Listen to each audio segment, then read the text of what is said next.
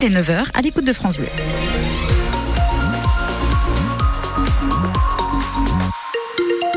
Le journal est présenté par Anne Chauvet. Bonjour Anne. Bah oui, bah bonjour. Hein, on était ensemble il y a déjà 30 secondes et ça, ça va très vite dans votre mémoire, je vois. Ça démarre Je suis bien. déjà à demain. Bon, Est-ce que vous êtes un petit peu de, de, météo Oui. C'est des nuages ce matin. Des nuages ce matin. On va vers le mieux. Profitez-en cet après-midi parce que euh, le temps s'annonce ensuite. Mossad, point complet à la fin de ce journal. Alors, qui dit bonne année dit bonne résolution. Alors on sait qu'on ne les tiendra sûrement pas, mais c'est pas grave, la tradition euh, perdure. Euh, L'an dernier, 83% des Français ont dit avoir pris de bonnes résolutions. Par contre, on n'a pas le taux de réussite, Euh, mais ces Savoyards en sont certains. Cette fois, ils vont s'y tenir. Bah, je suis jeune papa, du coup, euh, mes résolutions, c'est de prendre un petit peu plus de temps pour moi, de me remettre un peu au sport, justement, passer du temps avec ma fille. M'investir peut-être dans des causes euh, comme l'écologie, des choses comme ça. J'aimerais peut-être être un peu plus tournée euh, vers les gens. perdre un peu de poids, oui. J'ai deux kilos en trop, là. Et ils sont bien accrochés, quand même. Pas vraiment de bonnes résolutions, hein, toujours euh, être assez rigoureux et comme j'étais déjà pas mal au top, essayer de rester pareil. Ouais, non, moi c'est plus passer encore plus de temps avec mes proches et l'apprécier encore plus. Celle-là, je suis sûre qu'on va la tenir. Bon, Christine, une bonne résolution ou plusieurs ou rien? Mais, mais, mais, mais, alors rien. Moi, j'ai, comme ça, je suis sûre de, de, de pas avoir à les tenir.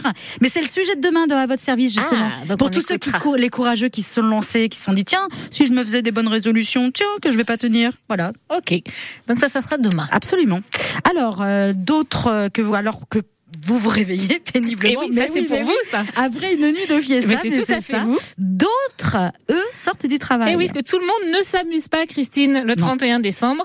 Euh, pas mal de professions sont sur le pont, notamment dans les hôpitaux, les EHPAD ou encore, bien sûr, euh, les forces de sécurité comme les policiers, les gendarmes ou les pompiers. Euh, mais là aussi, quand bien évidemment c'est possible, on essaye de célébrer la nouvelle année. Francine est pompier au centre d'appel d'urgence de la Savoie dans l'agglomération de Chambéry depuis 32 ans. C'est la dixième fois qu'elle travaille pour le réveillon du 31 et à chaque fois, c'est dans une ambiance sympathique. On a une bonne ambiance en général. Euh, On arrive toujours à faire un petit repas, donc euh, on fait une pirade parce que comme ça, pour chacun pourra manger. Si c'est calme, moi je trouve qu'il y a une bonne ambiance. C'est des belles soirées aussi à faire. On n'est pas dans nos familles, mais voilà, on est. C'est c'est le travail, hein, c'est comme ça. C'est on travaille la nuit, on travaille les jours fériés, c'est le travail quoi. Après, euh, voilà. Est-ce que vous vous souvenez de votre premier 31 où vous avez travaillé? Oui, c'était en 1999 au passage de l'an 2000. Et là, c'était euh, oui extraordinaire. Au passage de l'an 2000, on avait peur du bug informatique, mais bon, il s'est rien passé. Voilà, et cette année aussi, la nuit a été plutôt calme en pays de Savoie. Pas d'incident particulier pour cette nuit du 31 selon les pompiers, à part bien évidemment des fêtards bien éméchés.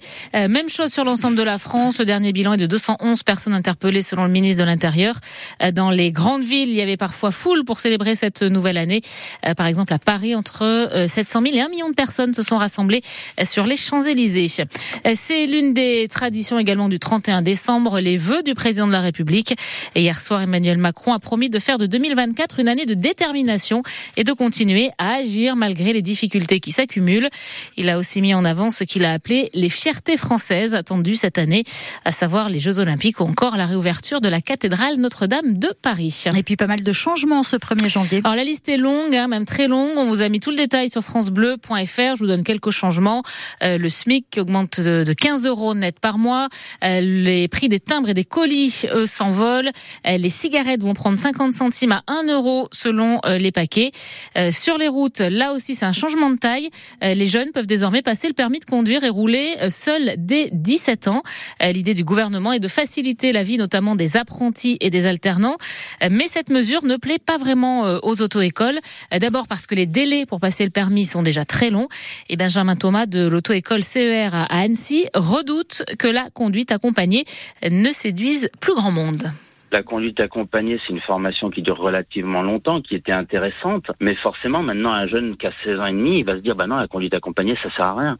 Alors que grâce à la conduite accompagnée, on formait des conducteurs qui avaient une meilleure notion de la route, qui a été plus sûre en règle générale, avec aussi un meilleur taux de réussite à l'examen. Donc là, maintenant, comment nous, on va pouvoir dire aux gens, faites quand même la conduite accompagnée pour que vos enfants soient plus sûrs sur la route? Ils vont venir dire, bah ouais, mais enfin là, euh, il peut passer son permis permis à 17 ans, je vois pas pourquoi je vais attendre. Donc on a des élèves qui avaient passé le code, qui étaient prêts à commencer leur formation pratique pour la conduite accompagnée, qui ont tout mis en stand-by à cause de ça. Et toujours concernant la voiture, ce 1er janvier marque aussi euh, le top départ du leasing à 100 euros par mois pour les voitures euh, électriques hein, pour euh, les foyers aux revenus les plus modestes.